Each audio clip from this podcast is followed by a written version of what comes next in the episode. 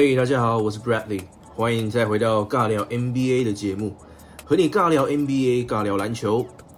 在这个节目里面，我将会和你分享 NBA 的大小事，NBA 的最新消息，还有 NBA 当前最火热的话题。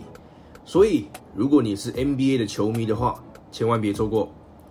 今天的讨论主题是一个人们津津乐道的话题哦，就是今年的年度 MVP 会是 LeBron 或是 Giannis 呢？啊，我想结果是这两个人其中一个人应该是毫无悬念的事了。所以在开头，我想向各位听众朋友抛出这个问题哦，就是你的答案会是谁呢？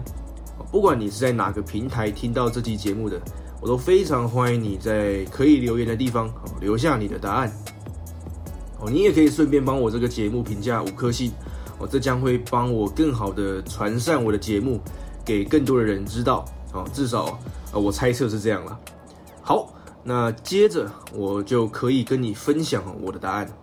呃，我觉得这季的 MVP 给谁都可以啦，都说得过去。呃，给谁我都不意外这样子。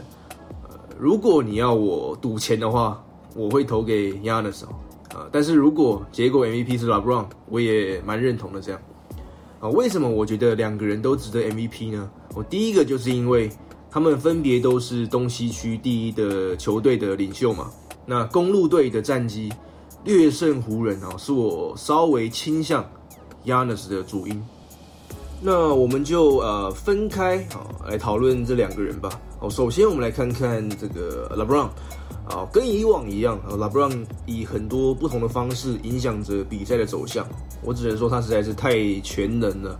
哦，这季他几乎是平均大三元哦，平均一场比赛可以得二十五点七分，十点六个助攻，还有七点九个篮板，其中这个十点六个助攻是全联盟最高的。他能全场飞奔防守，那本季依然能看到很多的追魂锅。再来就是他再度展现了他在球场上是一个多么有领导魅力的领袖。我觉得他真的凝聚了湖人的向心力啊，所有的队友都对他赞誉有加，然后甘心臣服于他。他让每个人的表现都更好哦，包含已经非常强的 Anthony Davis。他也证明了自己不只是可以在东区成功而已哦，他来到西区也一样可以。而湖人队已经不知道烂几年了。那历史来看，不管拉布朗到了哪一支球队，都能让那一支球队绝命性的大翻身。再来，还有一点千万别忘记了，拉布朗已经三十五岁了，这是他的第十七个赛季。你可以观察其他有幸能达到这个岁数。和这个赛季数量的球员数据都下滑的非常非常多，但是拉布朗却依然能够名列 MVP 的排行榜当中，这真的是太不可思议了。好，接着我们来看看 Yanis 啊，他今年才二十五岁，但是他从本季第一场比赛就展现出了成熟度，还有领导复仇的决心哦。每一场比赛看得出来，他都非常卖命在打。而且不只是进攻端而已，哦，他也非常有机会得到联盟的最佳防守球员，表示他攻防两端都统治着全联盟。而他也没有像 LeBron 一样有 Anthony Davis 这种等级的队友，Anthony Davis 单独来看也是全联盟最顶级的球员之一。哦，再来，Yanis 带领公路，哦，有着全联盟最好的战绩，他的数据也非常好，哦，平均二十九点六分，十三点七个篮板。五点八个助攻，还有全联盟最高的 PER 值，哦，高达三十一点七，哦，这个数据是很怪物的，哦，是非常高效率的。攻守两端他都打得非常的出色，还能助攻队友。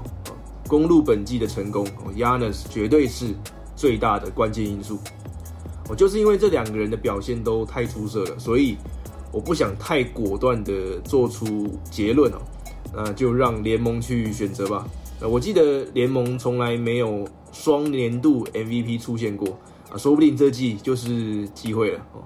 因为谁没有得到 MVP 都非常可惜。我真心希望可以在总冠军赛看到湖人还有公路可以一决高下那。我相信这会是一个非常非常精彩的系列赛。好，这就是这次尬聊 NBA 的节目分享。